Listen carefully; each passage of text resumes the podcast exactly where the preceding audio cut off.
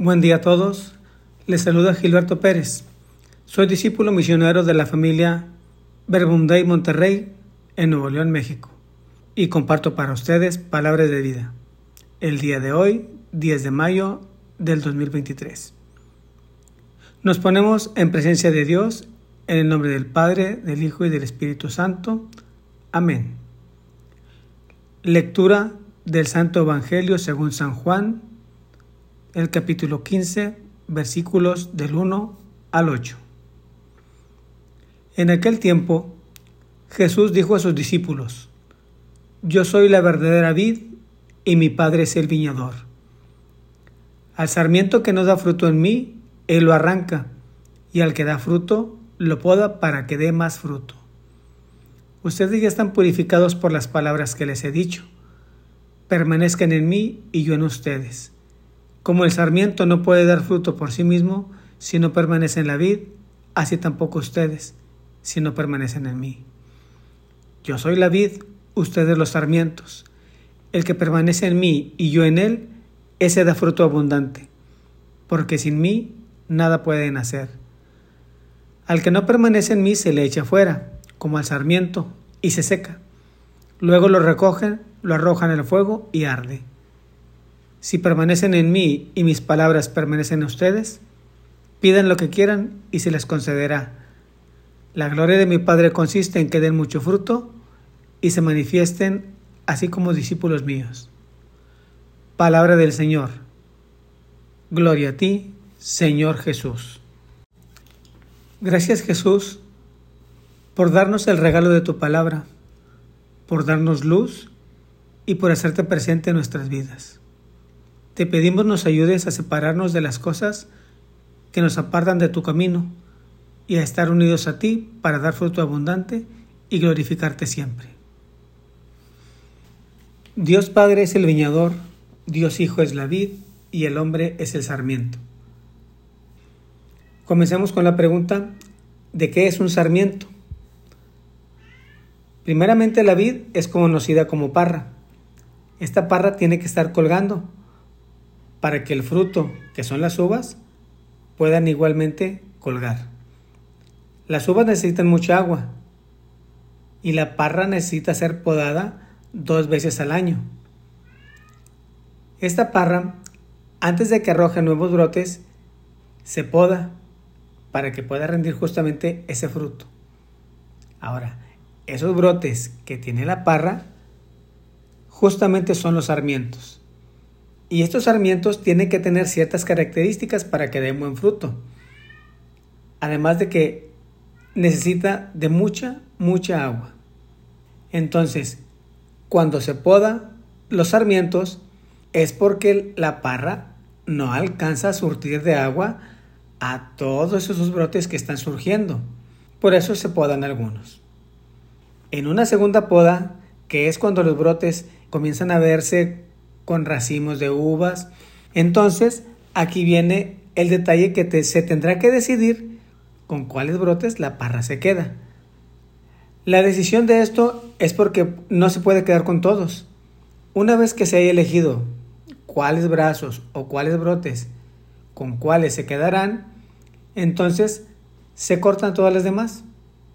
Y así la parra ahora sí podrá surtir, podrá irrigar a esos sarmientos que fueron elegidos. Otro detalle importante es que la parra, cuando se le poda, los brotes cortados no tardan en marchitarse. Por otra parte, si por alguna razón algún brazo de los que ya han sido elegidos se quiebra o no está lo suficientemente firme a la vid, igual se marchita muy rápido por la falta de agua. Ahora, la vid tiene raíces y los sarmientos no porque dependen completamente de la vid. Por eso la vida viene directamente de quien está con sus raíces firmes. Y esto hace que de manera forzosa los sarmientos que no tienen raíces queden totalmente dependientes al tronco. Por eso el sarmiento que no da fruto es cortado y arrojado fuera. Llevando todo esto a la imagen de Jesús y nosotros, podemos decir que Cristo es la vid Cristo es el tronco fuerte que nutre a todos los sarmientos. Si no estamos unidos a Jesús, seguramente nos secaremos y moriremos por esa falta de agua viva que solo Jesús nos regala. En el ejemplo de las dos podas, lo primero sería cortar de tajo los pecados mortales que me impiden dar fruto. Y la segunda es que tendremos que elegir nosotros qué sí hacer, qué podar, de qué quitarnos, de qué privarnos para poder dar un buen fruto y así poder glorificarlo. Ahora, aplicando esto en lo cotidiano, podemos decir en la familia, en un esposo, en un hermano, en un hijo, en la familia en general, todos tenemos que estar unidos. Una familia que no está, no está unida eventualmente se seca. Y el estar unido no es precisamente el estar juntos, es estar inmerso en la familia, estar inmerso en todo lo que implica una familia. Algunas cosas se tendrán que podar en la familia, es decir, el tiempo, las actitudes. Hay que aprender a quitar algunas cosas, hay que aprender a morir en algunas cosas, para así solo elegir lo que nos da vida. La verdadera felicidad y el placer, vamos a ver cuál es la diferencia, vamos a aprender a distinguirlo, porque no todo el placer es pecado. Pero creer que la felicidad la encontrarás solo en el placer es un error. Porque esa felicidad no llegará, eso no sucederá. ¿Cuánto tiempo dura un placer? Es efímero, se acaba muy rápido. En cambio, la felicidad, construida con sacrificios, dura mucho tiempo. Por eso requerimos morir a los, a los placeres perdón, para dar buen fruto. Tenemos que estar unidos siempre a Jesús y estar preparados para que cuando llegue la poda podamos dar fruto en abundancia. Así que nuestra vida, nuestra vida eterna, depende totalmente de Jesús, depende a estar adheridos al tronco de la vida, a Jesús. Ya dijimos que el Padre es el viñador, Él es quien nos poda, Él es quien nos limpia, Él es quien nos pule, Él es el que nos quita todo, todo, todo, todo lo malo y eso es lo que nos permite dar fruto. El ser humano por sí solo no puede lograr ni mantener todos sus deseos y todos sus gustos. En algún momento tendrá que, que cortar y echar fuera todo lo que no le sirve.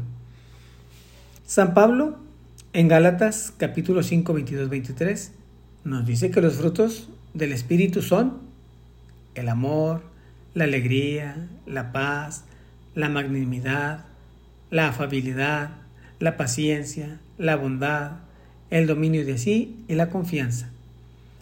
Hay que poner un punto importante en la alegría, porque este tendría que ser el primer fruto que, que deberíamos de dar. Porque nosotros no podemos ser felices si no estamos en comunión con Jesús, si no estamos unidos con Jesús, con la oración. San Pablo fue muchas veces podado y dio mucho fruto, él fue un ejemplo de evangelización con tanta poda que recibió. Otro santo que también tuvo podas fue San Francisco de Asís. Dios le dio la oportunidad para comprender y aceptar que tenía que podarse, que tenía que quitarse todas aquellas cosas que lo apartaban de Dios. Por eso llegó hasta un estado de humildad y de obediencia extrema. Y esto fue justamente después de que San Francisco de Asís, él era un personaje altamente reconocido y él se privó de todo, de todo, para la gloria de Jesús. Estos dos santos se dieron cuenta de que Jesús justamente es el pastor, el que nos cuida, el que nos procura y el que nos alimenta. Así se dijo en el Evangelio del 1 de mayo de 2023. Jesús dijo a los fariseos, Yo soy el buen pastor que da la vida por sus ovejas. Conozco a mis ovejas y ellas me conocen a mí. Las ovejas dependen del pastor. No pueden defenderse por sí mismas y hasta necesita que se les trasquile, que se les trasquile la lana porque si no, pues se les hace todo un montón, toda bola, ya no va a poder ni caminar, no va a poder ver por dónde va, se llenará de animalitos, de parásitos y por eso la oveja necesita de los cuidados del pastor, de los cuidados del buen pastor. Por eso podríamos decir que la relación entre las ovejas, que somos nosotros, y el pastor, que es Jesús, es algo claro. Es algo claro para darnos cuenta que tenemos que buscar nosotros estar siempre adheridos a Jesús y alimentarnos con su palabra. Por eso, hermanos, no tengamos miedo a que nos poden, no tengamos miedo a que nos quiten lo que tenga que quitarnos en esos momentos de dificultad. Tampoco temamos en elegir separarnos de cualquier distracción que nos quita la vida. Y eso sí, elegir dar fruto para glorificar a Dios, para glorificar a Jesús. Alimentémonos de Jesús, acerquémonos a Él, porque solo por medio de Él alcanzaremos la vida eterna. Recibamos de Jesús como alimento el agua, la savia, la sabiduría, la vida, el espíritu. Dios Padre quiere que nos alimentemos y estemos plenamente unidos a su Hijo, para que demos fruto y fruto en abundancia.